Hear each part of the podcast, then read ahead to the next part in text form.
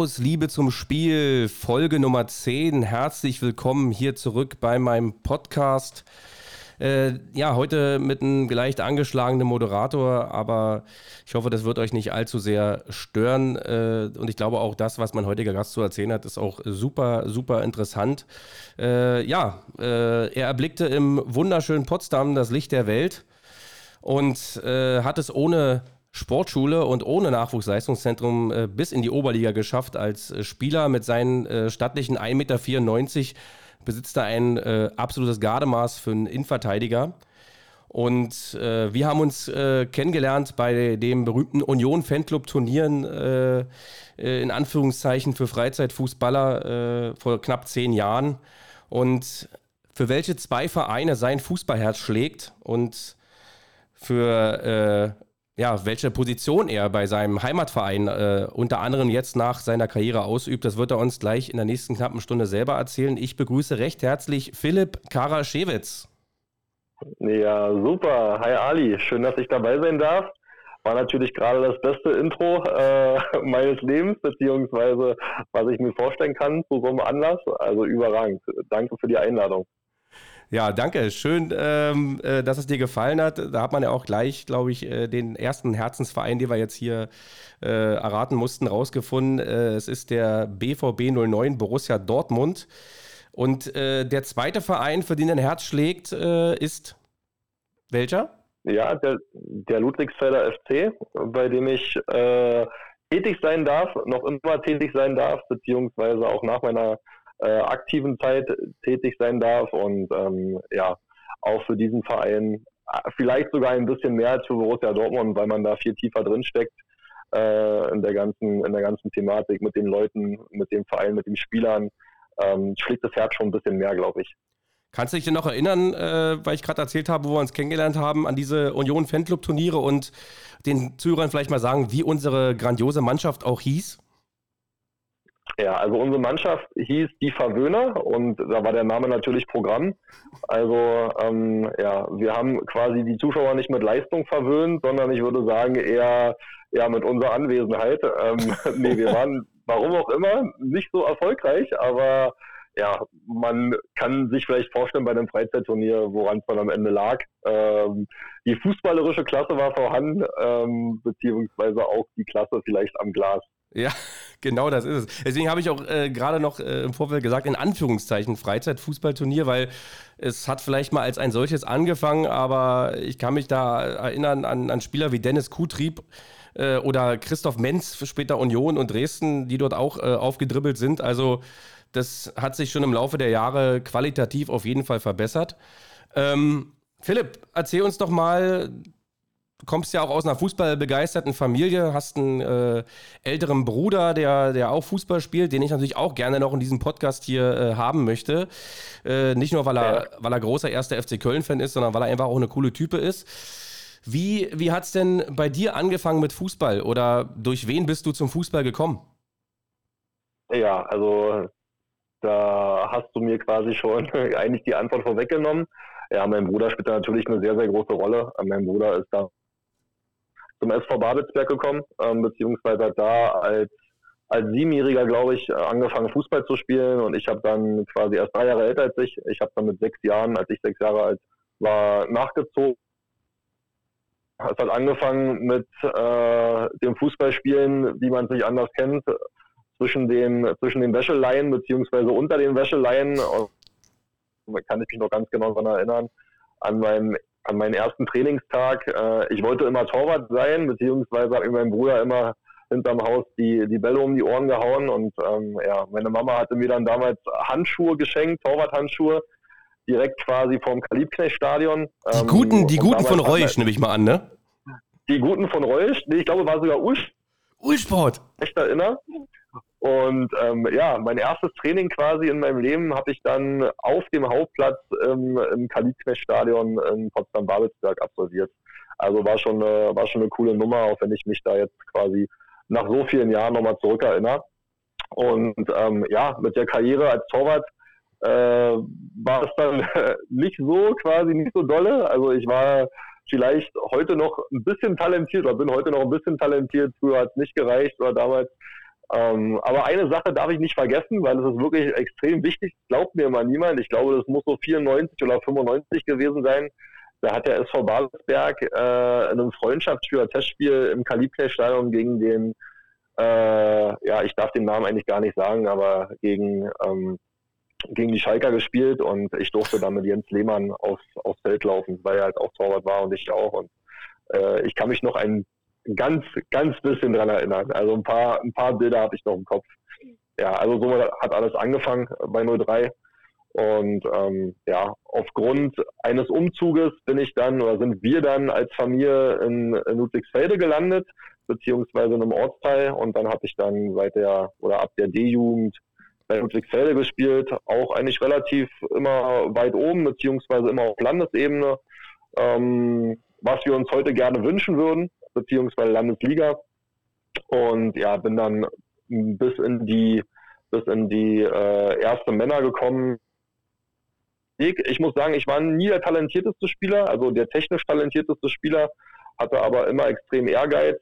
Ähm, ja, aber du konntest mir quasi, also ich würde jetzt sagen, war technisch ein Müllhaufen. Ja, ähm, das ist aber sehr martial jetzt ausgedrückt. Den, den, linken, den linken Fuß, den linken Fuß, den, den hatte ich ähm, zum Stehen, dann später auch am Tresen war er ganz wichtig, aber äh, ja, ähm, hat aber trotzdem noch für, für ein paar Dinge gereicht. Ähm, bin dann halt auch in den, in den Oberliga-Kader da gerutscht. War eine harte Zeit für mich, muss ich sagen. Ähm, gerade auch, weil ich mich durchbeißen musste und hatte dann die Chance, nochmal den Verein zu wechseln. Ähm, weil es bei uns so einen aufstrebenden Verein in der, in der Region gab mit dem RSV Weitersdorf. Und ja, dann kam dann irgendwann alles zusammen und mein Bruder ist dann auch dahin gewechselt und dann hat, durfte ich mit meinem Bruder noch oder mit ihm drei Jahre zusammen kämpfen und fighten und äh, sind dann auch quasi mit diesem Verein von Landesliga bis in die Oberliga aufgestiegen. Ähm, die Oberliga-Zeit war für mich dann relativ schwierig, muss ich sagen, ähm, weil ich da auch gerade dann meine zweite Ausbildung oder in meiner zweiten Ausbildung gesteckt ähm, habe und ja, äh, die erste habe ich übrigens abgeschlossen. Ich will es nicht so stehen lassen. Ja, ich bin, äh, ich kann gut Sachen verkaufen. Ich bin Kaufmann für Textileinzelhandel. Das habe ich dann irgendwann zwischen äh, zwischen Schule und Bundeswehr habe ich das irgendwie gepackt mit 16 Jahren. Mhm. Äh, heute würde ich mich fragen, wie bin ich denn da angekommen? Aber um, um, wieder zum Fußball zurückzukommen, äh, ja, bin in der Berliner Verwaltung gelandet und da war es dann natürlich auch mit den Prüfungen und wie auch immer ähm, relativ schwierig, also bin ich nach dem einen Jahr Oberliga dann wieder zurück nach Ludwigsfelde. Die waren dann leider ja nicht so erfolgreich in den drei Jahren. Da, wo es bei uns dann quasi nach oben ging, ging es bei, bei Ludwigsfelde nach unten. Ja, und dann habe ich mich da aber wieder sehr, sehr wohl gefühlt, habe dann wieder mit alten Freunden zusammengespielt in der Landesliga. Und wir wollten natürlich auch hoch. Äh, man will ja immer das Möglichste, beziehungsweise auch das Beste und das Potenzial hatten wir und haben es dann auch nach drei Jahren geschafft, wieder in die Brandenburg-Liga, also in die Verbandsliga zu kommen. Und ja, zwei Jahre später ging es dann wieder in die Oberliga. War natürlich, dass ich durch die Erfahrung, die ich dann davor sammeln konnte, auch den, den Verein, den ich dann auch wirklich zum Schluss dann ähm, lieben gelernt habe bis heute, dass ich den Verein auch als Kapitän in die Oberliga führen durfte und konnte natürlich mit der Unterstützung der gesamten Mannschaft, die wirklich klasse war und eine super Qualität hatte, ähm, und dann nochmal den Landesmeisterpokal quasi in die Höhe strecken durfte. Also es war echt eine tolle Sache. Ähm, will jetzt aber gar nicht so viel verraten auf einmal, dann bin ich halt in meinen jetzigen Posten gerutscht, weil ich das Angebot hatte vom Vorstand beziehungsweise von meinem auch noch jetzigen Präsidenten. Ja, von daher war immer dem Fußball sehr, sehr eng verbunden. Der Fußball hat bei mir immer eine, ja, eigentlich die größte Rolle. Um, meine Freundin würde es nicht hören wollen, äh, aber es ist bis heute so. ähm, ja, deswegen, deswegen ähm, ja, bin ich hier bei deinem Podcast auf jeden Fall genau richtig. Aber du hast bestimmt da eine sehr, sehr verständnisvolle Freundin. Ja, sehr verständnisvoll, sehr verständnisvoll. Also so wie die Frau halt immer ist, man lernt einen Fußballer kennen äh, am Anfang ist immer alles okay, man kann damit leben und dann äh, ja, wird es langsam ein bisschen knurriger ja, zum Ende hin. Aber ähm, nee, sie ist sehr verständnisvoll und sie weiß, was mir quasi an meinem Job beziehungsweise auch an, an der Liebe zum Fußball liegt. Und deine neue Position, die du gerade angesprochen hast, äh, ist ja keine geringere als die des äh, Sportdirektors. Und jetzt hat man diesen Begriff ja im, äh, ja im neuartigen Fußball schon oft gehört. Vielleicht kannst du ja mal unseren Zuhörern äh, erklären, was ist denn äh, genau der Job eines äh, Sportdirektors? Ja, also gerade jetzt bei mir auf, auf der Ebene, wo wir uns bewegen, halt in der Oberliga, ähm, bist du natürlich erstmal, ich sag mal, derjenige, der für das meiste verantwortlich ist, was sich um die komplette erste Männermannschaft dreht. Ähm, da geht es um Kaderplanung, da geht es um alle administrativen Sachen. Ähm, ich kann dir nur meinen Tag heute erzählen. Da war so, dass ich heute noch zwei Spieler verpflichten konnte. Da geht es natürlich auch in die Gespräche. Dann ging es noch darum, äh, Nachholespiel zu, zu terminieren. Also wir haben mit dem Verband, weil ich habe mit dem Verband noch kommuniziert, mit der Mannschaft, äh, gegen die wir da noch spielen müssen. Ähm, ja, also der größte Teil nimmt natürlich, oder die größte Zeit natürlich die Kaderplanung ein, beziehungsweise auch die Gespräche. Du hast ja im Kader inklusive Trainerteam sind über 30 Leute einfach und du musst mit allen 30 Leuten sprechen. Ähm, die 30 Leute sind zum größten Teil oder meistens in Vielzahl nicht schon aus dem letzten Jahr vorhanden. Deswegen musst du auch gucken natürlich, dass du die Mannschaft verstärkst, dass du da ähm, mit adäquaten Neuzugängen sprichst. Ähm, da trifft man sich, da telefoniert man, ähm, da zeigt man den Jungs das Stadion beziehungsweise die Gegebenheiten. Ähm, und ja, der Zeitaufwand ist dann schon relativ relativ hoch. Und nebenbei ist es auch so, dass ich jetzt quasi im Spielbetrieb ähm, nicht nur das mache, in der Kommunikation natürlich auch mit dem Trainerteam, was mir ganz wichtig ist, sondern halt auch mit zu den Auswärtsspielen fahre, weil ähm, ja, ich habe es im letzten Jahr zum Beispiel gehasst, äh, wenn wir da ein Spiel gewonnen haben und man darüber spricht oder halt auch verloren haben und man war nicht anwesend. Ja, man will schon wissen, worüber man spricht, mhm. beziehungsweise wo man da den, an den Stellschrauben halt auch drehen muss. Ja.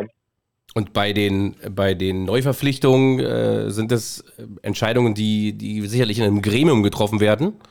Äh, bist du dann auch äh, quasi äh, ab und zu auf Reisen und musst Spieler beobachten oder nehmen dir das andere Leute ab und äh, ihr redet dann darüber und wie, wie ja. fällt am Ende so eine Entscheidung, ob der Spieler jetzt verpflichtet wird oder nicht?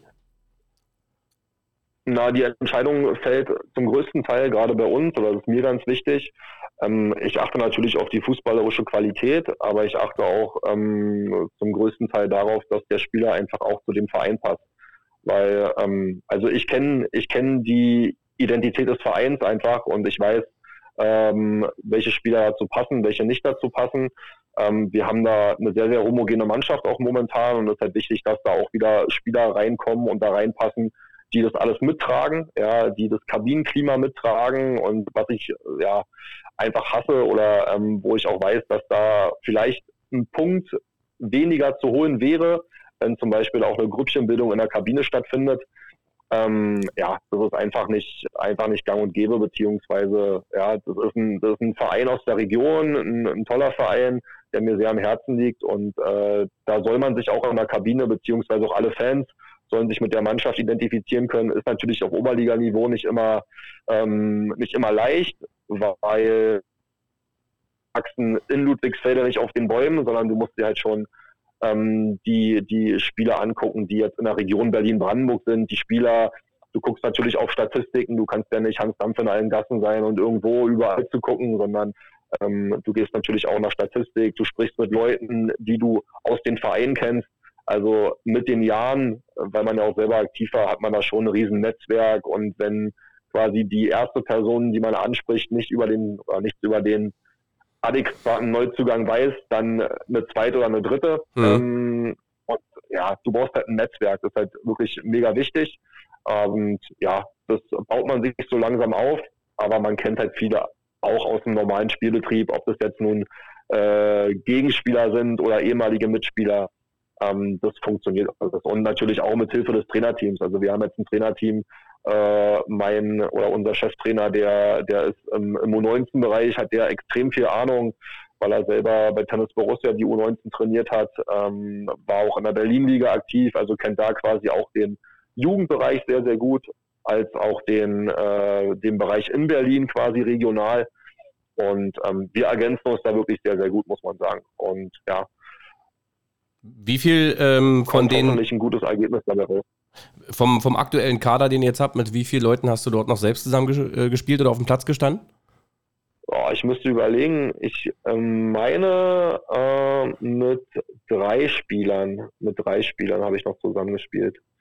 Ähm, ja, drei Spieler müssten es sein. Also einer kam jetzt wieder zurück, mein bester Freund, ja, der, den habe ich wieder zurücklotsen können.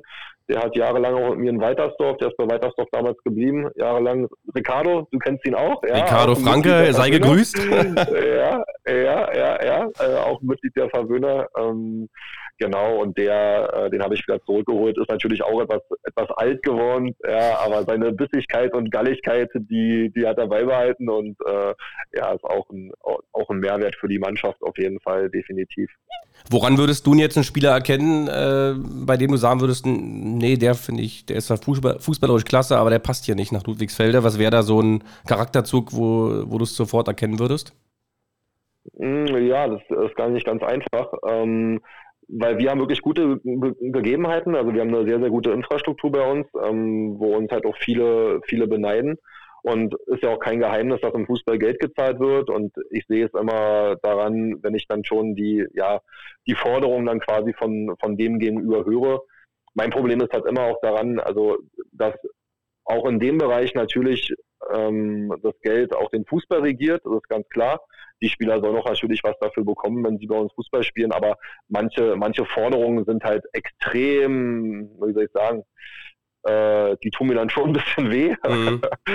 ähm, ja, und, und wie, ein, wie ein Typ halt auftritt. Also ich glaube, du musst auch eine gute, eine gute Menschenkenntnis einfach haben, dass du sagst, ähm, du kannst es schon nach ein, zwei Treffen einschätzen, aber dafür trifft man sich auch mit den Personen.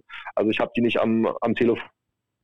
Und wenn die mir sagen, ja, ich mache es, dann äh, schicke ich denen per PDF einen, einen Vertrag zu, sondern ähm, das muss alles auch Hand und Fuß haben. Und man muss ein Gefühl dafür einfach gewinnen, ob der Spieler zum Verein passt oder nicht. Und ich glaube, das haben wir in den letzten Jahren eigentlich ganz gut hinbekommen. Und äh, du kannst es jetzt hier, wenn du magst, im, äh, in meinem Podcast auch veröffentlichen. Wer sind die beiden äh, letzten Neuzugänge äh, für den Ludwigsfelder FC? Kennt man die? Ach ja. Nee, also wir haben jetzt den, äh, wir haben jetzt den Kader, wir haben jetzt den Kader relativ, relativ voll. Muss natürlich jetzt wegen ein, zwei Verletzungen nochmal nachjustieren und äh, auch wir haben ein Budget. ich weiß, wo wir herkommen und das Budget, da zieht mir sonst der äh, der Präsident an den Ohren. Äh, das muss eingehalten werden. Jetzt haben wir noch zwei, jetzt haben wir noch zwei Spieler aus, aus dem Raum Berlin gewonnen, auch zwei junge Spieler, ein junger Innenverteidiger, der sehr talentiert war. Der war beim BFC Dynamo Kapitän, Innenverteidiger noch vor zwei Jahren. Ähm, war dann eine Zeit lang kurz verletzt, hat jetzt natürlich Sag Corona auch wenig Spiel gemacht. Ähm, ja, den Namen willst du wissen? Ja, vielleicht, vielleicht sagt er mir was. Nee, äh, Shihat, Shihat Birol heißt der. Nee, sagt mir nichts. Ja, genau. Und dann noch, also habe ich mir gedacht, ähm, aber vielleicht, vielleicht sagt er dir, vielleicht sagt er dir irgendwann mal was. Okay, äh, ja, wäre wär natürlich würde, schön, wenn äh, Ludwigsfelde aufsteigt und ihr. Ja, ja, würde äh, mich auch freuen, genau, richtig. ja, würde mich natürlich auch freuen und dann und dann jungen Spieler noch äh, von TuS Maccabi, den, äh, also mit dem sind wir uns jetzt einig geworden. Mhm. Ich hoffe, dass ich, äh, dass ich das alles hinbekomme soweit, aber da sollte nichts, dem sollte nichts im Wege stehen auch ein 19, 19-Jähriger über Außen. Ähm, der hat vorher beim BAK, also beim Berliner AK gespielt, hat auch Berliner Auswahl gespielt. Also mh, die ganz Blinden kommen jetzt nicht zu uns, muss ich sagen. Deswegen äh, haben wir es auch nicht bis in die Oberliga geschafft. Aber ähm, ja, es ist halt wichtig, dass die, dass die Jungs wirklich reinpassen charakterlich. Das ist mir extrem wichtig. Also ähm, und wenn dann noch das, das Talent dazu kommt, beziehungsweise die sich gut in die Mannschaft integrieren und man dadurch Erfolg hat, äh, mache ich, mach ich einen Haken dahinter. Glaubst du, dass, dass die Oberliga für so einen Verein wie den Ludwigsfelder FC so das Maß aller Dinge ist? Oder denkst du, man könnte irgendwie so als Vorbild jetzt bei, beispielsweise VSG Altlinike, die ich persönlich aus Berlin ja noch kenne, gegen die habe ich noch gespielt äh, in Freundschaftsspielen, da haben die noch in der Kreisliga B äh, äh, den Ball von links nach rechts geschoben und mittlerweile äh, gehören sie zu den äh, ja, zu, zu ernsthaften Aufstiegskandidaten in der Regionalliga. Ja. Hat natürlich nichts mehr mit Altlinike an sich zu tun oder mit der Mannschaft von früher, zumindest nicht auf dem Feld. Äh, wie siehst du es bei Ludwigsfelde? Ja. Ist da mal sowas möglich oder denkst du, komm, bleibt noch alle auf dem Teppich hier, Oberliga ist für Ludwigsfelde echt schön und es reicht? Ja, also ich finde ich finde erstmal ganz gut, was in der Dienige gemacht wird. Ich habe auch noch gegen sie spielen dürfen.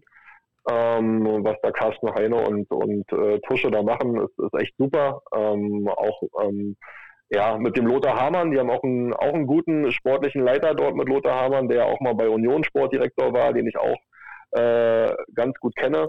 Und ja, bei uns ist es so, hm, ich kann dir das so sagen, also wenn die Spieler zu uns kommen und bei uns halt das Stadion sehen, wir haben ein großes Stadion, wir haben hinten halt einen Kunstrasenplatz beleuchtet, einen Top-Rasenplatz als Trainingsplatz ähm, noch hinterm Stadion, da ja, da sagen alle von wegen ist mindestens Regionalliga. Also ich darf ähm, das, ich darf das hier mal als Moderator auch, auch gerne bestätigen. Äh, kenne das ja auch, ja. Äh, wie gesagt, äh, in Ludwigsfelde verkehre ich ja auch äh, oft oder seit, seit Jahren schon und war natürlich auch ein paar Mal am, am, am schönen Waldstadion und das ist echt eine traumhafte Anlage äh, am Wald mit Kunstrasen, mit Rasenplatz. Ähm, was ich äh, schon immer in Ludwigsfelde geschätzt habe, äh, weil man dann auch über die Jahre über den Fußball auch einen kleinen äh, Bekanntenkreis da aufgebaut hat, ist immer die auch die Kameradschaft untereinander und dieses Zusammenhalten mhm. und dass ihr euch alle seit Jahren da kennt und seit Jahren schätzt, äh, die Stärken und Schwächen des anderen kennt und äh, wenn man euch als Truppe oft erlebt hat, auch bei diesen Freizeitturnieren, wie man sich gegenseitig auch runterzieht, aber mit so viel Liebe irgendwo auch, äh, das fand ich immer, fand ich immer ganz toll und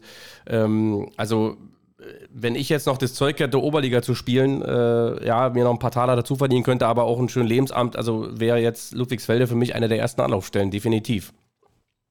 Ja, also meine, meine Idee war ja im nächsten Jahr vielleicht eine Ü32-Mannschaft zu gründen bei uns. Äh, vielleicht kommen wir noch mal in den Genuss, äh, zusammen, mit, mit, zusammen zu spielen. Wenn, wenn, ihr noch einen 42-Jährigen durchschleifen wollt, äh, könnt ihr das gerne machen. Ach, alles okay, alles okay. Da rennen, da rennen noch Blindere rum, glaube ich. Also ich, ich zum Beispiel auch, bei mir ist, also ich bin körperlich quasi auch nicht mehr dafür geeignet, eigentlich, also Ü32 zu spielen, vielleicht noch Ü40, aber da muss ich noch ein bisschen älter werden. Äh, Nee, aber ähm, ist natürlich so bei uns, dass die, dass die Kameradschaft natürlich auch da ist, ähm, dass du, dass du immer deine Freunde da hast. Also ich sehe bei der zweiten Männermannschaft auch bei uns, habe ich viele Freunde, ähm, auch dort im, im Trainerteam, ein sehr, sehr guter Freund. Bei mir quasi, mein, mein Teamleiter oder unser Teamleiter ist ein sehr, sehr enger Freund von mir. Also wir sind da schon, ich sage jetzt mal, sehr, sehr, sehr familiär. Und auch die Fans, wir haben ja einen Fanclub, ja, den harten Kern so heißen die, die uns jetzt schon, ja, seitdem ich, seitdem ich dort in Ludwigsfelde bin, also seit äh, Anfang 2000, ähm, diesen, diesen Verein und diese Mannschaft begleiten, äh, finde ich, ja, also finde ich absolut bemerkenswert und ähm, ja, freue mich auch immer wieder, wenn ich die Jungs sehe, beziehungsweise die reisen auch zu jedem Auswärtsspiel. Ob manchmal im großen oder im kleinen Trost ist egal, aber sie unterstützen uns auf jeden Fall und ähm, ja, bin da auch wirklich sehr, sehr dankbar und freue mich immer, wenn ich die sehe, wie gesagt. Also nach dem, so, so, her, so, ja. so, nach dem Motto bei einem Auswärtsspiel, auch wenn nur fünf von denen da waren, äh, getrunken wurde, wie äh, als wenn 40 da waren wahrscheinlich. Ja, ja, also ich, also ich, ich weiß gar nicht, einer muss ja immer fahren, also würde dann quasi, werden dann vier, vier werden dann so viel trinken, ja, wie ein ganzer, wie ein ganzer Reisebus. Also könnte, könnte schon sein, aber ich glaube ich glaube es eher weniger, aber auf jeden Fall kann ich dir sagen, dass selbst in der Oberliga auch das ein oder andere Bier oder äh, zwei oder drei, vier Bier getrunken werden, definitiv. Ich, ich, war übrigens, ich war übrigens sehr angetan äh, bei deinem Abschiedsspiel, äh, dieses Banner, was sie äh, dir gebastelt haben, wo am Ende ja. so dann so ein Spielerprofil von dir ist. Äh, ganz toll, ganz tolle Aktion. Und ähm, ich sag mal, auch wenn es im Anführungszeichen im kleinen Oberliga-Rahmen in Ludwigsfelde ist, aber sowas geht einem einfach ans Herz. Und äh, Philipp Karaschewitz ist da einfach, ja, in, in, du bist da einfach eine ja, ein Idol wäre jetzt vielleicht zu viel, aber du bist da eine Gestalt, man weiß, wer du bist. Du warst immer für den Verein da, wie du es auch gerade hier beschrieben hast. Und äh, fand ich eine wunderschöne Sache. Und ich glaube einfach auch, dass es ähm, auch sehr wichtig ist, dass äh, jemand, der den Verein so gut kennt wie du, eben dort als Sportdirektor fungiert und nicht irgendwie externe Leute dahin kommen, die nichts über Ludwigsfelde wissen, nichts über den LFC, die Geschichte vielleicht von Wikipedia mal eben schnell durchgelesen haben und dann denken, sie wissen schon, was sie hier machen, sondern wie du es eingangs schon gesagt hast, auch äh, gewisse Menschenkenntnis mitbringen, wissen, wie die Leute hier ticken, ja, im Verein äh, und zu gucken, passt der Spieler jetzt zu uns oder passt der Spieler eben jetzt nicht zu uns. Mhm. Ja, genau darum geht es auch. Also ich, ich, ich sehe es ja auch quasi, du kannst es ja quasi auch vergleichen mit den, mit den Mannschaften, die dann äh, viel weiter oben spielen. Ähm, ich sage jetzt mal auch mein, mein, äh, mein anderer Herzensverein mit Borussia Dortmund, ähm, dass man da äh, Micha Zorg die ganze Zeit quasi schalten und walten lassen hat auf der Position und jetzt mit Sebastian Kehl auch jemanden wieder gefunden hat, der, der seine Nachfolge antritt. Ähm, das sagt schon viel aus. Ähm, ich finde es aber auch wichtig, also dass man auch gerade gerade jungen ehemaligen Spielern, ob es jetzt auf dem Niveau ist oder auf Bundesliga-Niveau oder Champions League-Niveau, wie auch immer, dass man den, den ehemaligen halt auch die Chance gibt, weil ich glaube, die kann jetzt, äh, in der nächsten Generation auch wieder mit der nächsten Generation, die danach gekommen ist, mhm. besser umgehen, ähm, weil sie auch stellenweise mit denen auch zusammengespielt haben, weil ich sag mal, die jungen Spieler von heute sind auch nicht mehr die von, die von damals. Also äh, mit, mit Zucht und Ordnung äh, wird heute nicht mehr regiert, sondern man braucht da schon ein gewisses Einfühlungsvermögen. Das ist, das ist ähm, witzig, dass du das, dass du ja, das erzählst, das weil das habe ich nämlich auch mal äh, in, in, in, einer Folge erzählt, als ich hier interviewt wurde, äh, dass ich noch auch aus so einer Generation komme, wo du in die Männer gekommen bist und da waren gestandene Männer und du hast die Klappe gehalten, weil du wusstest ganz genau, hier brauchst du erstmal keine Sprüche machen und heute hat sich das alles so ein bisschen aufgeweicht und äh, die Spieler, die dann schon, weiß ich, ein, zwei Jahre in den ersten Männerspielen, gerade mal 21 sind, sind dann schon so die Alteingesessenen. Ich kenne das.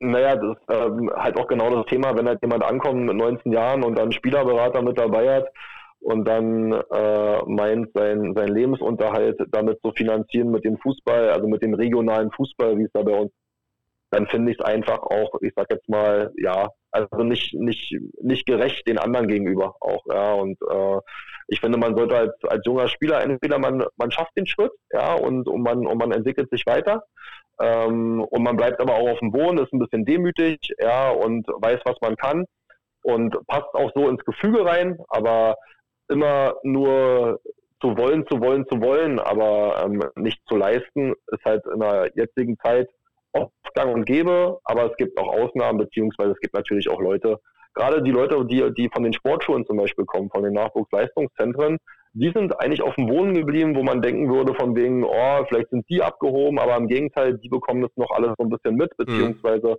äh, lernen die das noch. Ähm, ist bei mir auch so in der Truppe oder bei uns. Also wir haben da auch sehr, sehr viele Spieler, äh, die immer zum Beispiel bei Energie waren. Ich habe jetzt zwei, die waren bei, bei Braunschweig, bei Hannover, auch selbst bei Tennis Borussia und ähm, ja, oder Victoria Berlin ist ja auch bei uns um, der, um die Ecke, ist jetzt auch schon dritte Liga. Ja. Äh, und die, und die äh, sind echt feine Kerle und äh, die wissen auch quasi, dass sie auf dem Boden bleiben müssen einfach. Ja, ist ganz wichtig. Man könnte also quasi sagen, so wenn man dir so zuhört, äh, Philipp, äh, Ludwigsfelde ist so ein bisschen das SC Freiburg äh, der Oberliga. Ja, der SC Freiburg, also jetzt hast du mich wiederbekommen mit der Nummer. Äh, also wenn wir jetzt gegen den, wenn wir jetzt quasi gegen den Meisterschaftsfavoriten äh, noch in den nächsten Wochen gewinnen werden oder sollten, dann, dann würde ich mich auch äh, zum SC Freiburg oder unseren Verein auch zum SC Freiburg zählen. Ja, aber der SC Freiburg ist ja auch, ähm, also alleine äh, da hat natürlich, ja, Christian Streich ist ja so die, ich sag mal, die Figur, auf die man da immer schaut, wenn man zum SC Freiburg schaut, aber ähm, wen der auch alles hochholt, also was für Talente er da quasi auch einbaut, ist einfach sagenhaft. Und dass die auch sofort funktionieren, finde ich auch richtig krass. Also jetzt haben sie ja wieder, glaube ich, einen am, am Samstag spielen lassen. Äh, der kommt aus Potsdam. Der Name fällt mir jetzt gerade nicht ein, aber ähm, auch wieder der, der Nächste sein, der irgendwie äh, Fuß fasst und dann da einschlagen wird. Das machen sie wirklich gut. Also, also ich würde mich eher so auf jeden als, Fall. Als, na, ja, also von der Sache her kann man das schon so sagen, weil ich glaube, dass die intern auch eine sehr, sehr homogene Mannschaft haben und da auch versuchen, nur Spieler zu holen, ähm, die da auch wirklich reinpassen zum SC Freiburg. Aber dein großes Vorbild in Sachen Sportdirektor ist ja eigentlich Christian Beek, ne? ja, naja, Vorbild, Vorbild äh, will ich jetzt nicht sagen, aber ich hatte mit ihm auf jeden Fall schon mal meine Berührungspunkte.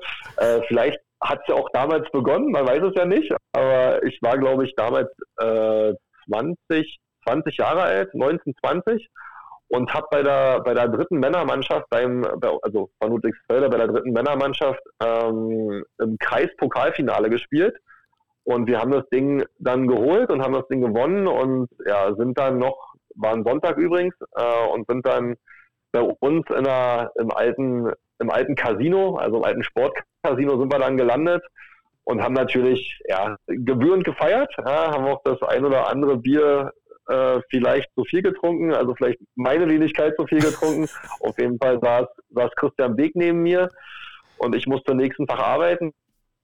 Ausbildung zum Kaufmann gemacht und da war montags natürlich 9.30 Uhr Antreten angesagt. Äh, ja, und äh, bin dann zur Arbeit gefahren am nächsten Tag und auf einmal gucke ich in meine Tasche und sehe halt das Telefon äh, nee, sehe ein Telefon, was mir nicht gehört und dachte so, oh, hast du jetzt ein Telefon gestern, gestern Abend noch mit eingepackt und äh, lass uns, ich guck mal rein, wem es gehören könnte. Ja, und dann waren halt ja, Nummern von äh, jede Menge Sportdirektoren aus der Bundesliga, von äh, sehr, sehr vielen Spielern aus der Bundesliga im Handy gespeichert im Telefon und dann wusste ich, dass ich das Telefon von Christian Beek äh, vom Tisch mitgenommen habe. Und ja. Eine, eine Nummer war, glaube ich, Christian Wörns, hast du gesagt, ne?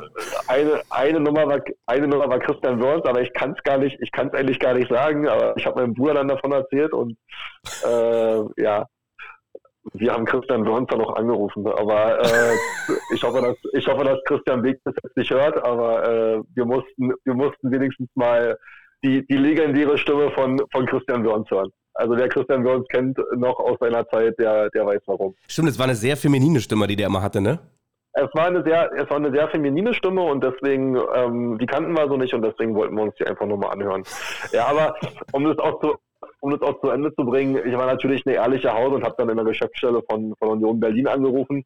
Da ging dann seine Sekretärin ran und sagte mir, ja, okay, ich sag ihm Bescheid. Äh, ich hatte schon, ja, ich sag jetzt mal, wieder, ich wurde ein bisschen ruhiger, ja, und dann sagte sie aber, ach, der kommt gerade rein, warten Sie mal kurz, warten Sie mal kurz. Ja, da ging natürlich ans Telefon und hat mir dann gesagt, wo ich sein Handy vorbeibringen soll, nämlich bei, bei ihm zu Hause, damals noch in Ludwigsfelde. Und ja, das Lustige ist, dass ähm, ich das Handy dann vorbeigebracht habe und seine Frau, seine damalige, mit äh, den Kindern mir entgegenkam und die Kinder dann die Mama gefragt haben, oder die Tochter die Mama gefragt hat, äh, äh, Mama, ist das der, der Papas Handy geklaut hat? Und dann hat sie gesagt, ja, das ist er. Ähm, das Lustige dabei ist aber, dass die Tochter natürlich in Ludwigsfelde ansässig war und Jahre später haben wir uns dann noch darüber unterhalten. Also sie konnte sich noch dann, als sie dann auch in dem äh, Alter war, wo man sich dann auch außerhalb äh, äh des Kindergartens treffen konnte. Das heißt, irgendwo bei einer, einer Disko Diskothek oder, oder wie auch immer, äh, haben wir uns dann darüber unterhalten und sie konnte sich noch daran erinnern. Das war, das war sehr lustig. Sehr, sehr, sehr schöne Anekdote. Ähm, wir kommen mal jetzt zu meiner 10-Frage-Tendenz-Fragenrunde. Habe ich natürlich auch für dich 10 Fragen vorbereitet, äh, Tendenzen und mal gucken, äh, ob dir da was äh, bei gefällt. Fangen wir mal an äh, mit der ersten Frage. Die lautet Thomas Tuchel oder Jürgen Klopp. Ja, ganz klar, ganz klar Jürgen Klopp. Also was Jürgen Klopp aus dem aus dem BVB gemacht hat nach 2008, das war einfach legendär, legendär. Ich durfte es äh, nicht nur als Fan äh, vor dem Fernseher beziehungsweise auch live erleben, sondern äh, durfte die Mannschaft auch richtig live erleben. Äh, ich glaube, das war sogar 2000 und 2012 äh, muss das gewesen sein. Ähm, weiß gar nicht, ob ich das, ob ich das jetzt schon zu dem Zeitpunkt erzählen darf. Ähm, vielleicht heben wir uns, okay vielleicht heben wir uns. Die Überleitung war jetzt zu, zum BVB jetzt so gut. Ja, ich, ich, ähm, ich würde sagen, ich würde sagen, wir heben uns das für nach den, äh, nach den zehn Fragen ja, auf. okay. Das, das, okay, das passt, klar, da passt es auf jeden Fall auch super hin. Ähm, zweite super, Frage. Ja, nee, aber ja, erzähl noch zu Ende. Fall Jürgen Klopp. Auf jeden Fall Jürgen Klopp. Jürgen Klopp. Ja, auf jeden Fall Jürgen Klopp, weil ich auch äh, ja immer irgendwie eine Sympathie hatte zum äh, für den für den FC Liverpool, ähm, seitdem ich seitdem ich denken kann in der Premier League hm. und war natürlich dann schön auch zu sehen, dass er da dann zum Glück noch erfolgreich ist beziehungsweise wurde. The normal one. Genau. Zweite Frage: Harter Kern oder BVB Ultras? Ja, dadurch, dass ich natürlich mit dem harten Kern äh, jedes Wochenende zusammen bin, definitiv der harte Kern, äh, weil die, weil die Verbindung einfach sehr, sehr eng ist. Will aber die Ultras nicht außen vor lassen, weil ich glaube, äh, gerade die Ultras, das vergisst immer niemand. Viele lachen immer über echte Liebe bei Borussia Dortmund. Ähm, wenn man aber, ähm, ich sag jetzt mal, die Ultras dort sieht, auch von anderen Vereinen, ähm, da nehme ich auch die, die wilde Horde zum Beispiel mit rein vom FC. Ja, du als FC-Fan, ja. wenn du da im, im, Fan, im, im Fanblock stehst, dann, dann fühlst du wahrscheinlich auch echte Liebe zu deinem Verein und zu den Fans, die da sind. Und ähm, ich glaube, das ist genauso wie bei mir als Dortmund-Fan, wenn ich dort quasi im Stadion sein darf oder auch auswärts. sein darf, war ich ja jetzt auch die letzten beiden Jahre zum Glück auch nochmal in der Champions League oder zweimal in der Champions League, was ich sehr, sehr gut fand. Und da sind die Ultras natürlich auch extrem wichtig für den Support. Dritte Frage. Roxette oder Guns N' Roses? Roxette, ganz klar Roxette. Also es gibt keine andere Antwort als Roxette.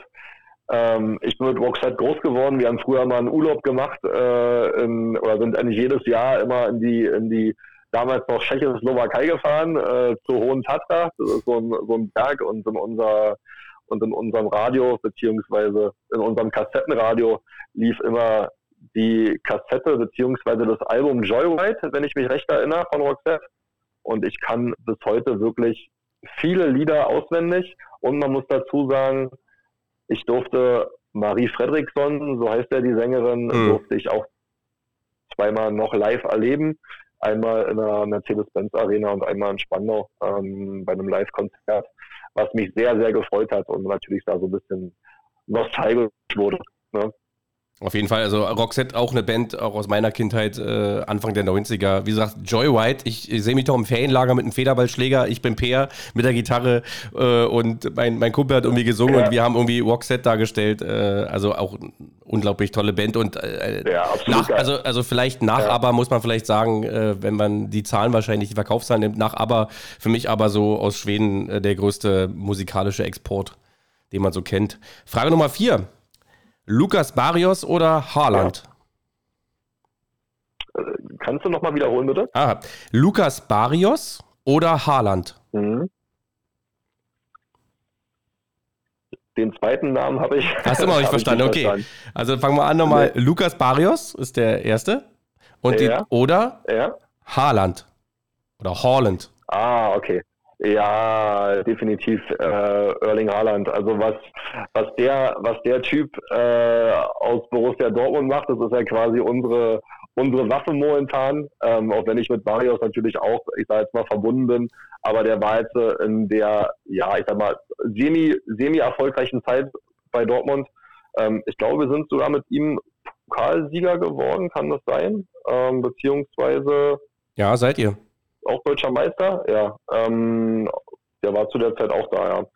Ähm, ja, deswegen habe ich natürlich Sympathien, aber ich lebe im Hier und Heute und deswegen finde ich Haaland halt überragend. Also ähm, ja, seine ganze Athletik, seine ganze Ausstrahlung, ähm, sein Abschluss, ja, der ist einfach phänomenal und ich glaube, der wird noch einer der besten, der besten Fußballer der Geschichte, wenn er so weitermacht. Also ich finde halt, was, was mir in Haaland äh, oder Holland, wie auch immer man das ausspricht, äh, so gut gefällt, ist, der steht für sowas ganz Eigenes. Äh, der hat so eine unheimlich, so eine, ist für mich einfach eine unheimliche Naturgewalt. Ja, sein Spiel ist, ja. glaube ich, sehr, sehr kraftzehrend. Aber wenn der, wenn der von bei, bei einer Kontersituation, ja, Ecke für einen Gegner von Borussia Dortmund, geht nach Torwart fängt ab, wirft nach vorne und Haaland weiß dann schon, äh, wenn er den Ball wahrscheinlich von der Ecke in der Luft sieht, ah, den, den, den fängt jetzt hier äh, unser Torwart mal ab, äh, ob es jetzt Birki ist oder äh, Kobel heißt der jetzt, glaube ich, dieses Jahr, ne? Äh, und dann Kopf nach unten und durch ja. bis in die Box rüber. Also da, da, kann, da, da durfte sich ja. gar nichts in den Weg stellen und irgendwie instinktiv dann auch noch richtig stehen. Das ist echt, echt krass. Bei, bei Lukas Barrios dachte ich damals immer nur, der war ja angekündigt als Welttorjäger und alle haben so Dortmund irgendwie belächelt. Herr Welttorjäger, das ist ja sowas wie Ali Dai damals hier, äh, als er zum, zum ja, FC Bayern kam, ja, ja. aus dem Iran. Aber man muss sagen, äh, Lukas Barrios, der hat ordentlich abgeliefert und wurde da auch relativ schnell zum Publikumsliebling. War, glaube ich, auch das das erste Meisterjahr von, von Jürgen Klopp. Deswegen habe ich ihn reingenommen, weil er auch bei, bei dem, beim Publikum auch sehr beliebt war. Kommen wir mal zur fünften Frage. You Never Walk Alone oder Heya BVB? Mm, ist eine schwierige Frage. Ähm, ich finde, You Never Walk Alone ist einfach ja, so ein, so ein All-Time-Klassiker, ähm, wo man einfach auch ein mega Feeling hat. Wenn du einmal im Westfalenstadion warst oder bist, dann ähm, willst du dieses Lied hören, ja, und du willst deinen Schal in die Höhe strecken und du willst bei diesem Lied einfach mitsingen. Und äh, ja, das ist auch wieder die Liebe zum Fußball und die Liebe zur Atmosphäre. Ähm, da werden Gefühle freigesetzt, die man sich nicht vorstellen kann. Ähm, wenn ich hier quasi, also zum Glück ist es ja so, dass gerade bei Sky, wenn es Sky überträgt äh, und Dortmund zeigt, dann sind die ja zum Glück immer alle ruhig, wenn das Lied kommt im Stadion, äh, wenn es eingespielt wird von, weiß gar nicht, ob Moby Dicke das einspielt, aber wenn es eingespielt wird, äh, dann ja, mache ich hier auch immer extrem laut und äh, sing mit. Also ist für mich einfach ein, irgendwie auch ein, ein Fußball-Lebensgefühl, dieses Lied. Ja. Ich hatte nur gedacht, weil in erster Linie verbindet man es ja mit äh, Liverpool. Ich weiß aber auch, dass äh, äh Celtic Glasgow ähm, auch äh, You mhm. Never Walk Alone äh, oft als Hymne nimmt oder äh, als Hymne hat, keine Ahnung. Und es gibt aber auch so Vereine wie Mainz 05, die spielen, aber den kauft man es irgendwie nicht ab. Ja. Ja, also ich, ich muss schon sagen, wie du gesagt hast, wenn man es, ich habe es noch nicht live erlebt im, im Westfalenstadion, weil ich da leider noch nicht war, aber das steht auch noch auf meiner Agenda ganz oben. Aber allein schon, wenn man die Bilder sieht, diese ganze äh, Südtribüne und dann dieses Lied und die, äh, ja, das ist schon, das, ja. das macht mit jedem Fußballfan also was. Und ich, also alle die, mit denen ich geredet habe, die bisher einmal im Westfalenstadion waren beim Spielen von Borussia Dortmund, egal ob sie jetzt Dortmund-Fans waren oder nicht, da war jeder beeindruckt von, ist da ganz klar. Ja, also ich war, ich äh, habe einen ganz guten Freund, der ist bei den Ultras, der wohnt zwar in Berlin und der war damals beim Spiel Liverpool gegen, gegen Dortmund äh, auch direkt hinterm Tor im, im Gäste-Fanblock und der hat gesagt, das war ja eigentlich das schönste Gefühl äh, überhaupt, was er da, was er da empfunden hat, als beide quasi beide Fangruppierungen oder das ganze Stadion quasi äh, da You Never Walk Alone gesungen hat. Frage Nummer 6. Mats Hummels oder Julius César, wenn der dir eigentlich noch was sagt? Aber hundertprozentig. Also Julius César war damals, äh, als ich zur, zur, zur Liebe zu Borussia Dortmund kam, äh, natürlich auch ein, ein, sehr, sehr wichtiger Eckpfeiler. Aber damals habe ich Fußball noch nicht so verstanden, muss ich ganz ehrlich sagen, als, als kleiner Junge. Äh, später dann schon. Und ich weiß, was Mats Hummels äh, für den BVB getan hat. Ähm, gerade in der, in der Zeit, wo wir zweimal deutscher Meister wurden, in der Zeit, wo wir im Champions League-Finale waren. Ähm, und deswegen ganz klar Mats Hummels. War auch dann übrigens, äh, vielleicht ist es Zufall oder muss Zufall sein, hm, war auch eigentlich mein Idol immer als, als Innenverteidiger, habe ich immer so ein bisschen auf ihn, auf ihn geschaut, auf seine Spieleröffnung. Fand ich immer sehr, sehr gut, wie er Sachen äh, antizipiert hat, einfach. Ähm, ja, deswegen ganz klar Mats Hummels. Also für mich in meiner äh, Verklärtheit äh, gab es eigentlich auch nur so drei Dortmunder Innenverteidiger Schrägstich Liberas oder Liberos, weil äh, César, Julius César hat eher in einer Zeit gespielt, wo Dortmund noch ein Libero hatte. Und es gab eigentlich nur drei Spieler, äh, die von hinten mit einem langen Ball ein Spiel einfach eröffnen konnten. Das waren für mich äh, Mats Hummels, wie du sagst, Julius César und Matthias Sammer. Das waren für mich die drei, ja. die drei Spieler, die es drauf hatten. Ähm, siebte Frage. Und jetzt will ich mal gucken, was für ein Dortmund-Fan du bist. Siebte Frage ist: Erster FC Köln oder Borussia Mönchengladbach? Also ganz klar, ganz klar der erste FC Köln. Also mich verbindet ja quasi äh, vieles zum FC. Also der FC ist ja so meine, meine zweite Liebe, wenn es ums Ruhrgebiet geht. Äh, dadurch, dass mein Vater äh, jahrelang in Köln gewohnt hat, jetzt immer noch in der Nähe wohnt, ich das Frühbrauhaus und auch das Gaffelbrauhaus. Ah, herrlich. Ähm, ja, von, äh, von innen wie meine Westentasche kenne, so kann ich, so kann ich ja sagen.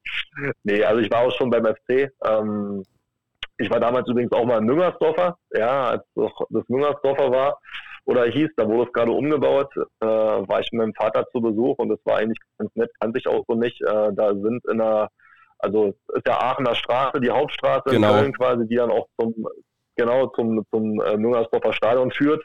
Und dort sind wirklich alle Geldautomaten ausgefallen und äh, wir wollten zum legendären Spiel äh, FC gegen Union Berlin.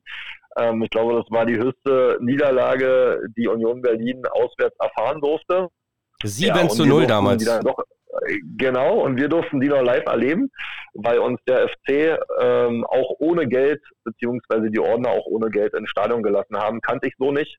Äh, haben natürlich ein bisschen auf die Tränendrüse gedrückt, aber das macht auch den FC aus, das macht das Rheinland aus und ich liebe halt auch diese, diese rheinische äh, Frohnatur, ja, beziehungsweise Kultur. Frage Nummer 8. Jörg Heinrich oder Thorsten Matruschka? Ja, ist eine gute Frage. Ähm, ich ähm, habe da mit beiden so ein bisschen meine Berührungspunkte. Und zwar Heinrich, der der hat ja für meinen, für meinen Heimatverein, äh, für meine erste große Liebe ja äh, selbst gespielt. Dann noch für meine zweite Liebe, also erst für meine zweite, dann für meine erste. War ja auch mega erfolgreich, 97 Champions League Sieger äh, geworden mit, mit Borussia Dortmund, dass ich ihn dann auch selbst erleben durfte, ähm, ist natürlich absolut klasse. Der war doch, der war doch auch noch bis, bis vor kurzem war der doch auch noch äh, Trainer beim Nachbar bei euch bei Luckenwalde, ne? Ja, bei Luckenweide. Deswegen, mhm. ähm, ja, ich weiß so ein paar Geschichten. Ähm, ich weiß, wie er, wie er dort ankam als Trainer und äh, man steckt ja da auch ein bisschen tiefer dann drin. Ähm, durch seine durch seine Freunde, die da selbst noch spielen übrigens in der Regionalliga. Ähm, auch ein sehr, sehr enger Freund von mir. Ähm, und ja, ich weiß, wie er, ich weiß, wie er ist. Ist halt auch ein, ein ja, ein toller Mensch, kann man sagen. Ein, war ein toller Fußballer. Ähm, war übrigens äh, Trainer jetzt in der Mannschaft, äh, wo mein Bruder jetzt wieder Trainer ist. Mein Bruder ist ja auch Trainer, weil ja, bei dir im Podcast haben. Ähm, hab mit ihm Verbindung, aber zu Thorsten Matuschka habe ich eigentlich eine engere Verbindung, weil ich Thorsten Matuschka als Typ einfach überragend finde. Ähm, ich finde seine lockere Art, seine natürliche Art, der ist komplett auf dem Boden geblieben, ähm, finde ich einfach Weltklasse. Ich durfte sehr, sehr oft gegen Tusche spielen ähm, weil wir immer quasi in Vorbereitungsspielen gegen Altlinike gespielt haben. Da hat er nämlich dann nach seiner Karriere bei bei, äh, bei Energie gespielt. Er war ja bei Union, dann bei Energie, beziehungsweise bei Energie, bei Union, dann wieder bei Energie. Ähm, auch gegen Energie habe ich im, im Pokal Viertelfinale war es, glaube ich, oder Achtelfinale gegen ihn gespielt. Ähm, ja, ist natürlich eine Koryphäe, was der am Ball konnte. Der konnte nicht bewegen, aber der konnte den Ball halt dahin schießen, äh, wo sein Kopf sagte, dann ist er drin. Also ähm, ja, ist überragend und bei meinem Abschiedsspiel hat er auch ein tolles Video aufgenommen, zum Glück. Ähm, also zum Glück sage ich, weil ich mich sehr darüber gefreut habe, ähm, wo er auch liebe Grüße dagelassen hat, weil ich ihn erst eingeladen hatte und er dann aber nicht kommen konnte. Also ja, Weltklasse-Typ. Also wenn du mich fragst, definitiv Thorsten Matuschka. Super, auf jeden Fall kann es nur äh, wiedergeben. Ich durfte ihn, also ich kenne ihn jetzt vielleicht noch nicht so nah und gut wie du, aber ich habe einmal gegen ihn spielen dürfen, ebenfalls im Pokal, als wir gegen Union gespielt haben mit Grunau. Und dann gab es so eine Situation, da ist irgendwie Einwurf für Union und Tusche deckt den Ball vor mir ab, ne? Arsch raus. Äh, ich komme nicht ran, Tusche so breitbeinig vor mir. Ich denke mir so, okay, wenn ich nicht äh, rechts und links vorbeikomme, dann äh, gehe ich einfach mal durch die Beine und habe so ein bisschen leicht, äh, glaube ich, in, äh, in seine Weichteile getreten. Und äh, ich dachte dann gleich so, okay, jetzt ist vorbei, jetzt dreht er dich gleich um und wird dich so fertig machen, verbal, was er doch für ein toller Hecht ist und wo er spielt und was ich mir erlaube. ähm, und Tusche war aber ganz, ganz ruhig und meinte nur, ey Schiri, der tritt mir in den Arsch. und nichts weiter. Also, und das ganze Spiel über, weil ich, weil da mein direkter Gegenspieler war, auch, wie du gesagt hast, äh, ich glaube, weil es auch sehr sonnig war an dem Tag, äh, läuferisch war es einer der perfektesten Gegenspieler für mich. Äh, ich glaube auch, ich habe auch alle Kopfballduelle, ja. Kopfballduelle gewonnen, aber, aber als ich Tusche mal einen halben Meter nicht äh, äh, aus, also als ich aus den Augen gelassen habe, ähm, hat er den Ball einmal Volley genommen aus, ich glaube, eine Flanke von Ruprecht, diagonal übers halbe Feld. Er hält die Innenseite hin und er geht in den Winkel äh, äh ins lange Eck. Unglaublich. Also da hat man an einer kurzen Szene einfach gesehen, äh, wie viel Klassen besser dieser Mann doch Fußball spielen konnte. Kommen wir mal zur nächsten Frage. Das ist jetzt so die Frage, äh, Pest oder Cholera für einen Dortmund-Fan wahrscheinlich. Schalke 04 mhm. oder der FC Bayern München?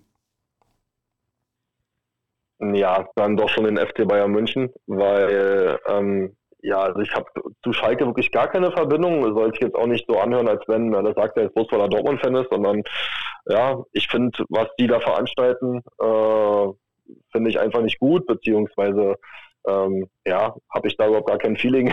also ähm, finde die Farbe blau. Vom, äh, vom Feeling her hatte ich ein schlechtes Gefühl.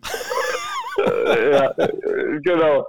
Der Spruch ist auch überragend. Nee, ich finde die Farbe blau jetzt auch nicht, also ich, gut, rot passt jetzt eigentlich auch nicht zu mir, aber ähm, nee, ist ja natürlich so, dass du in FC Bayern, auch wenn du jetzt international Fußball guckst, dann schon feierst und ich sag jetzt mal auch dann hoffst, dass die ähm, das für, für Deutschland bzw. für den deutschen Fußball auch irgendwie wuppen. Ähm, da drückt man schon den Bayern äh, die Daumen.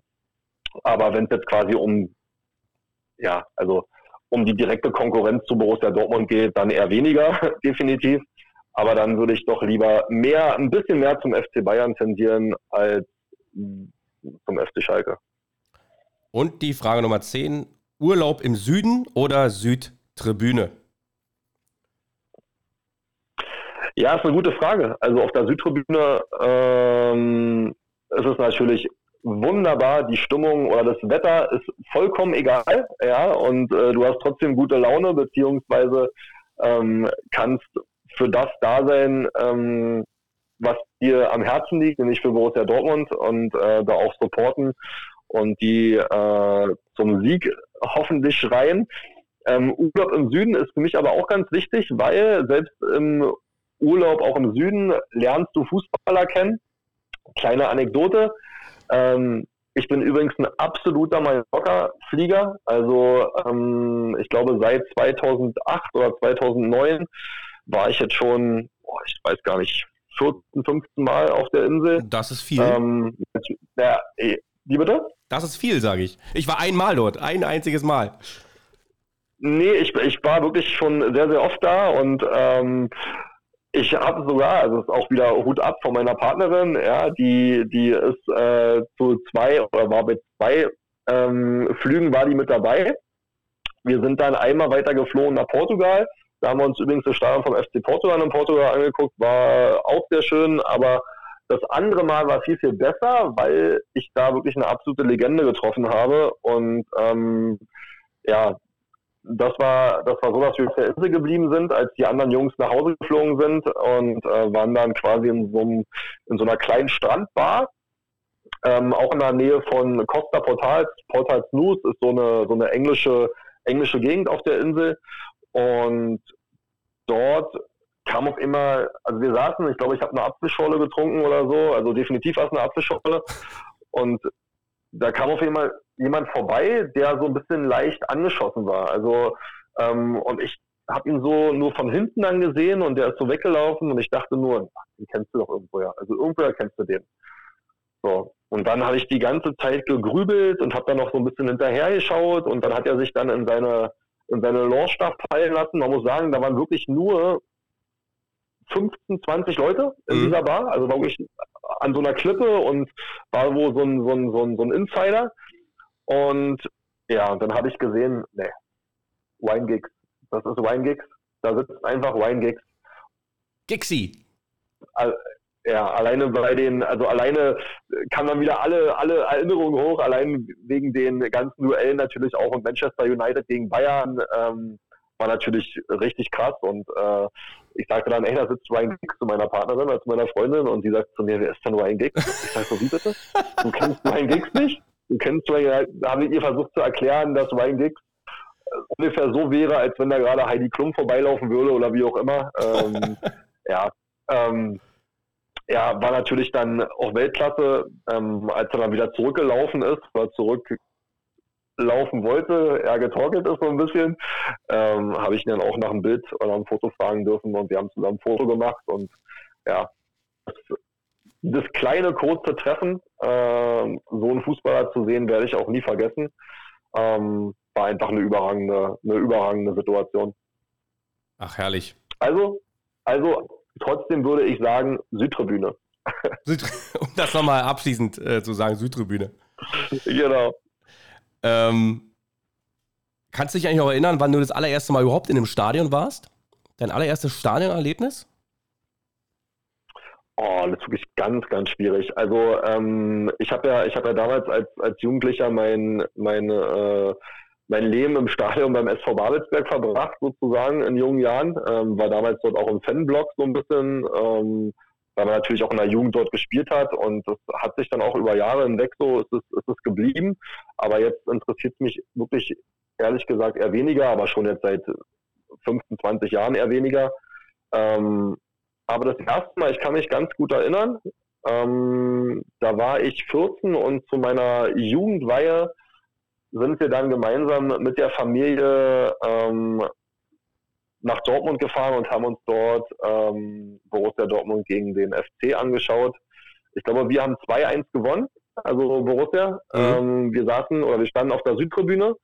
Ähm, und mit den 14 Jahren war es dann so, dass ich ein bisschen Angst um meinen Bruder hatte, weil der FC nämlich 1-0 geführt hat und mein Bruder dann auf der Südtribüne komplett, äh, komplett gejubelt hat. Und das kam auch nicht so gut an, auf jeden Fall, das weiß ich noch. Aber wir haben das Ding zum Glück noch gedreht. David ist aber auch verrückt. Müsste, das müsste, ja, ja, das müsste so Anfang, oh, weiß ich gar nicht, äh, Anfang 2000 gewesen sein, kann auch 99 gewesen sein. Kann mich aber auch noch sehr gut erinnern, das äh, ist mir auch sehr wichtig, weil natürlich Berlin und Tennis Borussia ähm, haben wir ja auch schon gespielt mit, mit unserer Mannschaft bei Tennis Borussia. Ich mich sehr gut erinnern kann an ein Freitagabend, nee, Montagabendspiel war es, glaube ich. Damals noch Montagabendspiele bei DSF. Überragend übrigens, ja. Ähm, wird heute nicht mehr so wahrgenommen, aber für mich oder beziehungsweise für alle waren die Montagabendspiele immer ja, das Nonplusultra, darauf hat man irgendwie immer gewartet, als man nach Hause kam. Und damals hat äh, der FC bei Tennis Borussia gespielt, äh, im Mommsen-Stadion, und da war ich auch vor Ort. Ja, als, als Köln-Fan hat man, hat man in den äh, Jahren damals sehr viele Montagsspiele äh, sehen müssen, schrägstrich dürfen. ja, hätte, äh, warst du auch da? Nein, äh, nicht bei dem Spiel, aber Montagsspiel äh, beinhaltet ja, dass es ein Zweitligaspiel ist. Und das meinte ich damit, dass man, ja, als, dass man als FC-Fan halt also. einige Montagsspiele sehen musste. Äh, beziehungsweise ah, so, okay. durfte. Ich habe dich ich hab dich nicht, ja, ich hab dich nicht ganz verstanden, aber jetzt, aber jetzt, ja, jetzt hat es mir Klick gemacht. Wie bist ja, du? Wie bist also, du? Natürlich jetzt dann nach der Zeit natürlich jetzt noch unzählige Spiele im Stadion verfolgt, selbstverständlich. Wie, wie bist du im Stadion? Bist du, äh, hast du, gibt es da gewisse Rituale, äh, die du da so hast oder, oder? Also mein erstes Ritual ist auf jeden Fall, dass ich, ähm, na wie soll ich sagen, kann ich das hier so sagen? Ja klar, hundertprozentig. Also ich brauche auf jeden Fall ein Bier in der Hand. Das ist mein Ritual, ja, definitiv. Ähm, und dann muss ich sagen, dass ich wirklich auch mit supporte. Also ähm, ich glaube, das gehört einfach auch dazu. Ähm, ich fliege ja nicht nach London und stelle mich da ins Wembley gegen Tottenham, um dann quasi dazu äh, dazustehen und Fußball zu gucken, sondern da geht es ja darum, dass ich für Borussia Dortmund auch da bin. Also für mich auch als Event quasi, um das mitzunehmen, das Wembley-Stadion, aber in erster Linie, um Borussia Dortmund zu supporten. Ja, hättest, du, hättest, du, äh, hättest du bei dem Spiel, was du gerade gesagt hast, Tottenham gegen äh, Dortmund, was glaube ich auch für Dortmund gar nicht so toll geendet ist, äh, nee, hättest, du, ja. hättest du als Fußballfan und als England-Fan, wie du auch gesagt hast, hättest du nicht lieber ja. äh, anstatt in dem neuen Wembley äh, an der alten White Hart Lane gestanden?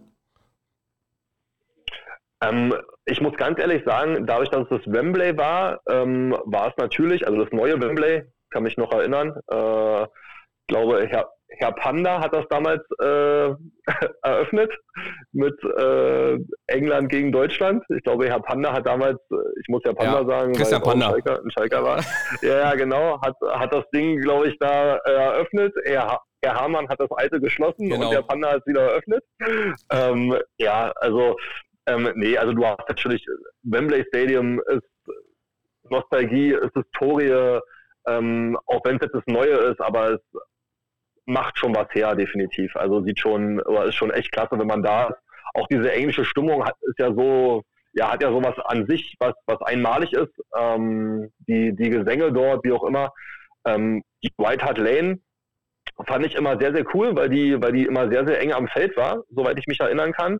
Ja. Ähm, da war ja selbst die, da war ja selbst die, die ähm, Tribüne quasi in den, bei den langen Graden, ähm, war ja da relativ nah am Feld. Ähm, ja, als, als Herr Van der noch gespielt hat in seinen besten Jahren, wäre es sicherlich interessant gewesen, aber ich fand das im Wembley wirklich, wirklich erste Sahne, als wir da waren.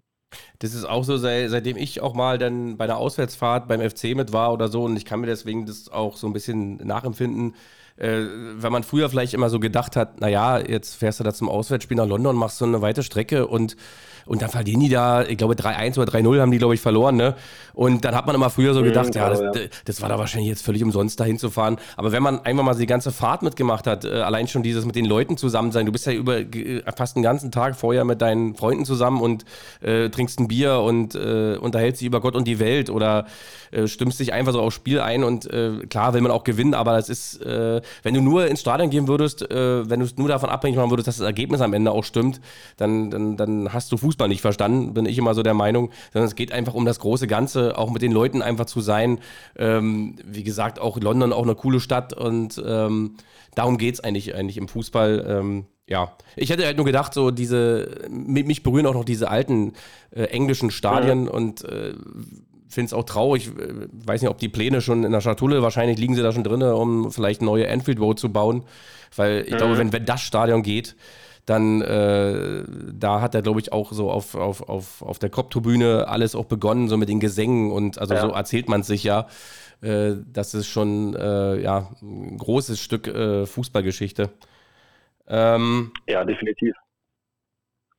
Jetzt kommen wir mal zum, weil die Zeit hier schon ganz schön voranschreitet. Äh, Philipp, da müssen wir jetzt mal äh, ein bisschen den Turbo ein, einschalten. Ja, aber, eine, aber, eine, aber eine Geschichte musst du hier definitiv noch erzählen. Und zwar die, als du äh, ein Foto mit Neven Subotic wolltest, was eigentlich normalerweise eine Sache ist, die vielleicht fünf Sekunden dauert und dann ist es äh, im Kasten und du äh, kannst drei Filter rüberlegen und es bei Instagram hochladen. Äh, aber bei dir ist die ganze Nummer äh, äh, ein bisschen ausgeartet und aus einem kurzen Selfie ist ein ganzer Abend geworden. Erzähl uns doch mal, wie das zustande kam.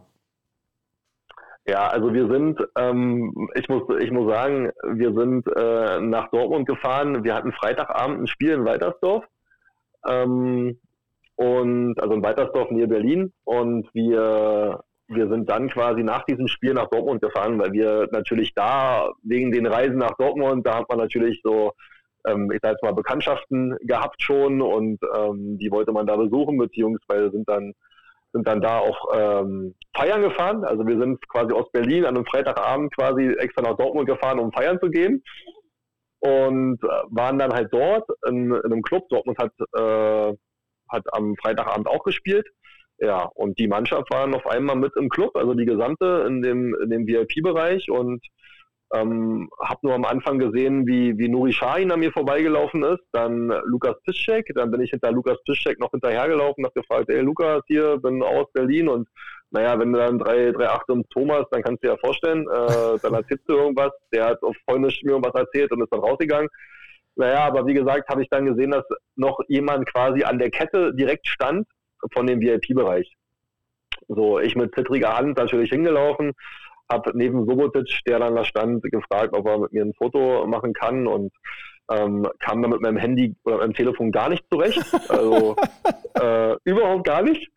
Und er hat die ganze Zeit da gestanden und hat dann irgendwann gesagt, gib mir mal das Telefon bitte, hat die Kette aufgemacht, hat gesagt, komm mal rein, setz dich mal hin, wir machen jetzt das Foto zusammen. Ähm, also ich war jetzt nicht so hammerhart, dass ich nicht mehr reden konnte oder wie auch immer, sondern einfach gesehen, dass ich mit dem Handy nicht klarkam. Und ja, dann war ich in dem VIP-Bereich drin. Äh, Neven hat mit mir das Foto gemacht. Sind übrigens ganz, ganz lustige Bilder geworden. und habe dann natürlich auch mit anderen äh, Leuten noch Bekanntschaft gemacht. Ähm, ja, saß dann bestimmt eine halbe Stunde neben Shinji Kagawa und er kannte mich nicht was auch ganz gut war. Also er wusste nicht, ob ich wichtig bin oder nicht. äh, sein, sein, Dolmetscher, sein Dolmetscher auch nicht. Und wir haben uns die ganze Zeit unterhalten. Also das war ganz lustig. Bei jedem Spiel quasi mit auf der Bank und hat immer quasi wiedergegeben, was Kloppo von ihm wollte oder wie auch immer. Was dann auch wieder lustig war, dass als äh, Kagawa quasi bei Man United war, saß der Typ auch wieder mit auf der Bank, der Dolmetscher, auch bei Man United wieder der gleiche. Ja, wir haben uns dann eine halbe Stunde unterhalten. Äh, ich weiß noch, dass da Roman Weidenfeller Vogelwild da unterwegs war. Ähm, Mario Götze noch in seinen jungen Jahren hat dann so gerade mal über den Tresen rüber geguckt, wird da wahrscheinlich heute noch, aber da war es noch nicht so eine ja, Gestalt oder so ein gestandener Spieler wie heute. Ja, war lustig. Habe ich auch mit, mit Marcel Schmelzer lange unterhalten. Ist, glaube ich, ist, glaub ich, ein äh, alter Magdeburger Junge, ne? Marcel Schmelzer? Ein alter Magdeburger. Das, das ist dort auch zum Vorschein gekommen, beziehungsweise haben wir darüber auch gesprochen. Ja, ähm, aber die Zeiten, also wenn ich mir heute die Bilder von diesem Abend angucke, dann muss ich ganz ehrlich sagen, äh, du erkennst die Leute kaum wieder. Man erkennt sich selber kaum wieder, weil es wirklich ja jetzt schon, naja, fast zehn Jahre her ist. Aber war auf jeden Fall eine sehr, sehr lustige Nummer und wird auch immer im Gedächtnis bleiben. Ah, auf jeden Fall eine, eine, sehr, sehr schöne Geschichte. Und dann sieht man, sieht man auch wieder, dass äh, Fußballer eben dann, oder Profifußballer auch am Ende nur Menschen sind. Zwar nicht, wenn man auf ihr Konto guckt, aber äh, wenn man dann sieht, wie der Alkohol auch fließen kann, äh, das geht bei äh, Bezirksoberligisten oder Landesligisten äh, genauso gut. Äh, genau, definitiv. Philipp, kommen wir mal zum Abschluss noch zum berühmten Karriereraten. Ja. Du hast drei Spieler für mich, ich habe drei Spieler für dich. Wir werden es abwechselnd machen. Du darfst anfangen und äh, mich äh, als allerersten abfragen. Mit, du, wie, das, wie das geht, hast du ja verstanden? immer chronologisch ja. die Vereine aufzählen und ich muss dann wissen, äh, wen ich erraten muss. Okay. Also ich habe definitiv, das kann die Hilfestellung will ich dir auch geben. Ich habe zwei Spieler, die wurden bei einer WM bekannt, die mir ja bis heute noch in guter Erinnerung bleibt, äh, ist aber keine, ja, die jetzt quasi in letzter Zeit oder in den letzten, im letzten Jahrzehnt stattfand. Das ist okay. Also das ähm, ist ja für mich, ich, ich liebe Herausforderungen beim Karriereraten. Ja, okay, okay. Also, ähm, die erste Station, soll ich auch die, die äh, Jahreszahlen sagen? Ähm, nee, lass mal die Jahreszahlen weg. Okay, alles klar. Erste Station war Malmö FF. Hm? Die zweite war Borussia Mönchengladbach. Martin Dahlin? Na, das ist Weltklasse. Also so schnell hätte ich das nicht erwartet. so schnell hätte ich das nicht erwartet. Äh, ja, okay. Ah, cool. Also dann, äh, dann habe ich gerade meinen ersten Punkt geholt. Dann äh, würde ich jetzt den ersten Spieler für dich machen. So. Erste Station. ESFC Malay. Dann Lausanne Sport. Bayer 05 Uerdingen. Borussia Dortmund. Grasshoppers Zürich. Young Boys Bern und Karriere beendet bei Lausanne Sport. Spielt schon Ach, lange nicht mehr. Güte. Ach du meine Güte. Ähm, ich hab, mir ist ganz spontan Philipp Degen eingefallen, aber der wird es wahrscheinlich nicht sein. Aber äh, es ist ein Landsmann von ihm. Es wird man, äh, erkennt man ja unschwer äh, an den Mannschaften, aber eine ganz große Figur im Dortmunder Sturm. Eine ganz große Figur, Stefan Schapüser. Richtig. nee, jawohl. Der Schappi. Jetzt der zweite Spieler ja, auch, für mich. Auch, ja? auch legendär übrigens. Hab den auch mega gefeiert in den 90ern. Äh, deswegen, also wegen, wegen Typen wie ihm bin ich auch zu Borussia Dortmund gekommen, muss ich sagen. Also echt herausragender Stürmer gewesen. Ich fand immer, ich fand immer geil, der hat immer denselben Torjubel gehabt. Also, ich meine, heutzutage denken die sich ja immer sonst was aus, die Spieler, aber Schappi hat immer sein Tor geschossen und hat dann, ich würde es heute den, den äh, Manuel Neuer Reklamierarm nennen, den Arm einfach nach oben, den Kopf nach unten und in die, auf die Südtribüne zulaufen und immer so, äh, so die Hand ja. nach zum Winken nach oben. Das war immer der Torjubel von Stefan Schappi. Also, den kannte damals hier keine Sau, äh, äh Anfang der 90er und äh, ich glaube, der war auch so schnell Publikumsliebling in Dortmund. Äh, ich erinnere mich da an die ersten Spiele, die ich damals damals so gesehen habe vom Borussia Dortmund, war noch diese, war auch diese UEFA-Pokalsaison mit Stefan Klos, Meterschießen in Osea. Ja. Und äh, da war Stefan Chapuisat äh, und natürlich auch später in der Champions League-Mannschaft äh, ein, ein, ganz, ganz entscheidender ähm, Spieler für Borussia Dortmund. So. Definitiv. Ein überragender Spieler. Ein überragender ich glaube, ich hatte sogar ein Trikot von ihm damals. Ich glaube, ich hatte ein Trikot von ihm zu Hause. Ah, okay. Bin ich mir sogar fast sicher, muss ich mal unten im Keller gucken, ob das noch irgendwo rumliegt. So, jetzt bist du dran mit dem, mit dem zweiten so, Spieler. Jetzt wird jetzt, jetzt wird heiß. Also ich habe ja die, die, den ersten Hinweis eigentlich schon gegeben. Jetzt kommt der zweite Spieler. Äh, FC Constanta. Äh, Sportul Studentec. Steaua Bukaresti, also Steaua Bukarest. Okay, dann möchte ich. Real Madrid. Ich möchte lösen. Weil nach äh, dem ja. Spieler wurde ich jetzt schon zweimal gefragt. George Haji. Ja, ach, wirklich, ja? Ja. Na, aber, aber, aber, damit, okay, nee, aber, aber, dabei höre ich raus, äh, Philipp, dass, äh, dass diese WM, die du meintest, die WM 94 in den USA war. Die WM 94 war die legendärste WM überhaupt. Äh, hab, hab ein Video damals gehabt, äh, die besten Tore und besten Paraden der WM 94. Ach geil. Ähm, ja, kann dir heute noch sagen, Torschützenkönig wurde Oleg Salenko. Weil er in einem und, Spiel gegen Kamerun äh, fünf Tore gemacht hat. Genau, richtig. und äh, nach dem Solo von Zayed Obayran hat die saudi-arabische Nationalmannschaft, äh, hat jeder Spieler einen Wohnwagen geschenkt bekommen. Ähm, das kleine, ist ja, also, Anekdote. das ist ja, äh, äh, das ist ja richtig äh, Geschichtsgut, was du hier äh, vorträgst. Das wusste ich nicht. Ja, das ist das Wissen, richtig. So, dann kommen wir mal zum zweiten Spieler, den ich mir für dich ausgedacht habe. Den errätst du auf jeden Fall. Also, Sparta Prag.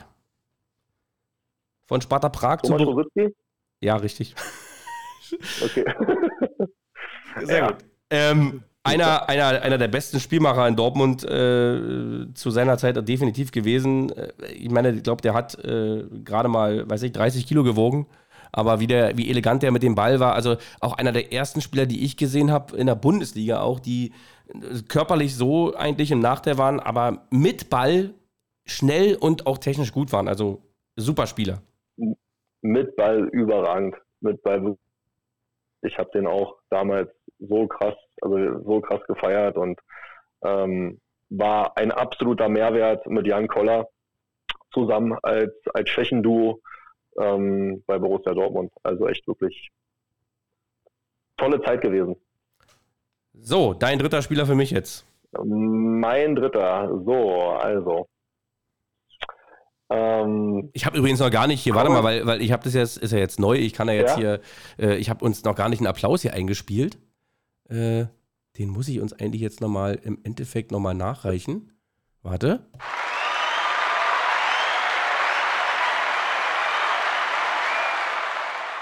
Überragend. So, jetzt kannst du. Definitiv zu Recht der Applaus. Okay. Also, ähm, MSV Duisburg, hm? SG Wattenscheid 09. Oh, okay. MSV, MS, MSV Duisburg. Okay. Erster FC Köln. Alemannia Aachen. SC St. Pauli. VfL 93 Hamburg. Marius Ebbers. Du kannst deinen Applaus einspielen. Uh, warte, jetzt muss ich wieder zurück. Ich, oh, jetzt. Da ist er. Geil. Marius Evers, ja, absolut äh, coole Figur. Ich glaube, der war in Aachen auch richtig gut. Äh, und, und auf St. Pauli. In Köln war er da war auch so ein, so ein, so ein, so ein, so ein absoluter Kampfstürmer, auch so ein bisschen so, ja, ja ich finde die Sante Rodde verschnitt, aber der hat auch viele, viele Tore in meiner Erinnerung immer so im Liegen geschossen. Also immer so mit langen mhm. Schritten aufs Tor und im Liegen äh, den Ball lange Ecke eingeflankt, so äh, Marius Ebbers. Geil. Also, das eine, äh, hast du sehr gut überlegt, mich, äh, mich den zu fragen. Ja. Fand ich auf jeden Fall. So, dann kommen wir mal zum dritten Spieler für dich. Ich glaube, der ist schwer. Wenn du den errätst, ziehe ich definitiv einen Hut vor dir. Okay. Okay, fangen wir mal an. Ähm, wo hat er angefangen? Also beim SC Verl, dann zu Borussia Mönchengladbach, Arminia Bielefeld, 1. FC Kaiserslautern, Borussia Dortmund und Karriereende 2016 bei SC Paderborn. Vielleicht noch als Tipp dazu, eigentlich ein Spieler, im wo er in seiner Dortmunder Zeit eher absolut in der zweiten Reihe, aber dann wurde der reingeschmissen und hat sogar in der Champions League Riesenspiele gemacht für Borussia Dortmund zu der Zeit. Ich weiß nicht, 2016, 2015, war das die Tuchelzeit oder war es noch die Klopp-Zeit sogar? Klopp war es noch, ne? Das war noch die Klopp-Zeit, ja. Ja. Oh, gute Frage. Kann ich dir also eigentlich, eigentlich ein Name, den man vielleicht nicht sofort bei Dortmund auf dem Zettel hat, aber der weiß ich ganz genau, der wurde da reingeschmissen, weil so viele verletzt waren. Also, ich, also, also, also, also ich weiß, dass Uwe, Uwe, Uwe Hünemeyer, der war bei ähm, Paderborn. Der ist, genau, der war bei Paderborn vom, vom Borussia. Ähm, aber ich glaube, das war, war ein bisschen später, als der aufgehört hat. Naja, der ist es auch ähm, nicht. Nein, das ist wirklich schwierig. Also Kaiserslautern war er auch, sagst du? Ja, da war er bei Kaiserslautern. Nee, also würde mir jetzt, würde mir jetzt absolut nicht einfallen. Aber warte mal, Kaiserslautern und der hat in der Champions League auch gespielt ja. und überragende Spiele gemacht. Ja, ja. Hätte man ihm, glaube ich, nicht zugetraut, aber er hat es dann äh, sehr, sehr stark gemacht, ja. Also ich glaube, dass einer aus Kaiserslautern kam, neben Roman Weidenfeller. Und das war Oliver Kirch. Richtig. Mensch, Tanne stark. Ehrlich? Ja, ja, Richtig, ja. ja. Der war's. Hier ist er. Ja, super. Dein Applaus. Ja, ja der, der, ist, der ist nicht so einfach Wahnsinn. gewesen, weil ich glaube, den, den, den haben nicht. wenig auf dem Zettel. 4-1 Borussia Dortmund gegen Real Madrid. Ich glaube, da hat er mitgespielt, ähm, wenn ich mich recht erinnere. Aber er hat auf jeden Fall ein Riesenspiel gegen Real Madrid gemacht. Das war einfach überragend. Ähm, wir haben ja in der Champions League zu einer gewissen Zeit des Öfteren gegen Real Madrid gespielt. Das stimmt. Was ja auch nicht verkehrt ist. Was ja auch nicht verkehrt ist. Ja, super. Ja, äh, dann endet dieses Karriereraten unentschieden 3 zu 3. Und äh, war, ich, bin immer, ich bin immer noch begeistert von Marius Ebbers, dass man auf den Spieler noch kommt. Herrlich. Äh, Philipp. Ja, war irgendwie bei mir im Kopf. Irgendwie super. bei mir im Kopf drin und hat, hat auch seine Spuren hinterlassen wohl. Philipp, du hast noch ein Projekt, was dir ein bisschen am Herzen liegt und ähm, äh, da würde ich äh, dich bitten, dass du vielleicht mal meinen Zuhörern davon ein bisschen erzählst. Ja, also neben dem, neben dem äh, Vaterdasein, neben der eigentlichen Arbeit, ich bin übrigens noch Verwaltungsfachwirt, das habe ich ganz vergessen zu sagen, ja, das ist eigentlich mein, mein Hauptberuf. Darüber äh, machen wir dann auch nochmal einen Podcast, äh, nur über Verwaltungsfachwirt. Ja, ich glaube, das, das, das ist wirklich eher, eher uninteressant, da brauchst du eine Flasche Wasser, weil das Thema einfach so trocken ist. Äh, äh, ja, ich habe noch ein Projekt und zwar ist es so, dass wir in diesem Jahr eine Benefizmannschaft gegründet haben der erste FC Großes Herz und ähm, wir wollen damit halt oder mit dieser Mannschaft ähm, ja, Menschen oder Leuten helfen, denen es nicht so gut geht, die Schicksalsschläge äh, erfahren haben und dieses Schicksal ja, versuchen wir irgendwie ein bisschen zu lindern, indem wir mit dieser Benefizmannschaft halt äh, Spieler austragen, ähm, in diesen Spielen halt Geld generieren wollen, um es halt diesen Opfern in Anführungszeichen zu geben. Ähm, ja, also es ist eine ganz tolle Sache. Wir waren jetzt schon bei einer, bei einer Familie unterwegs, die leider Opfer eines, eines Häuserbrandes oder Wohnungsbrandes wurden und da haben wir gegen die ortsansässige Fußballmannschaft gespielt in dieser Truppe, also in dieser Benefizmannschaft sind ähm, ja nur Spieler aus unserem Fußballkreis quasi, die sich dort dann auch, halt auch mal sehen, die sonst Gegner sind, wie so eine Freizeitmannschaft kann man sagen, aber halt auf ähm, etwas höherem Niveau. Und ja, da treten wir halt immer dann dort in den Orten auf, ähm, wo, es, wo etwas passiert ist und versuchen dort den Menschen halt zu helfen. Ist eine ganz tolle Sache.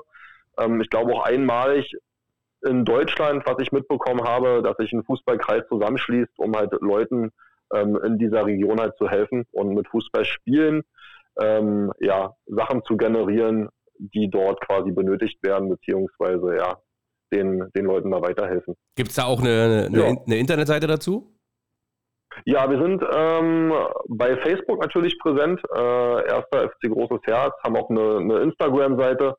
Also, wenn man sich da ein bisschen informieren will oder schlau machen will, wir treffen uns morgen erst wieder, besprechen unser nächstes Projekt. Ähm, ja, da wird sicherlich in den nächsten Wochen auch ein, ein paar neue beziehungsweise Neuigkeiten geben. Ja, ist auf jeden Fall äh, eine überragende Nummer. Also bin sehr gerührt jetzt auch gerade hier als, als Moderator.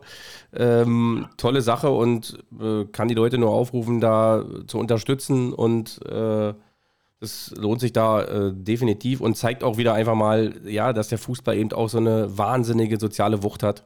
Ähm, und dass eben definitiv. Fußball, dass eben Fußball, glaube ich, manchmal sogar noch mehr als ja. das Spiel an sich neben dem Feld stattfindet ja. als auf dem Feld. Und äh, das ist eine echt schöne Sache.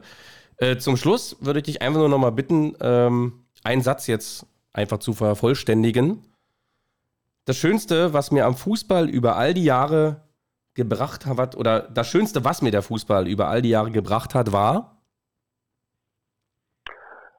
Die Gemeinschaft zu, zu Menschen beziehungsweise zu meinen Freunden ähm, und die gemeinsame Liebe zum Fußball.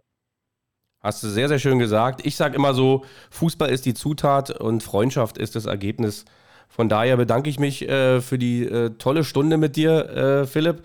Hoffe, dass wir uns bald mal wiedersehen. Äh, ich, wir können einfach mal jetzt einen Deal machen. Ich, ich komme vorbei. Wir, ich gucke mir mal ein schönes Oberligaspiel vom LFC an. Und äh, darf natürlich mit Wittbändchen äh, auf der Haupttribüne sitzen, weil ich kenne ja den Sportdirektor.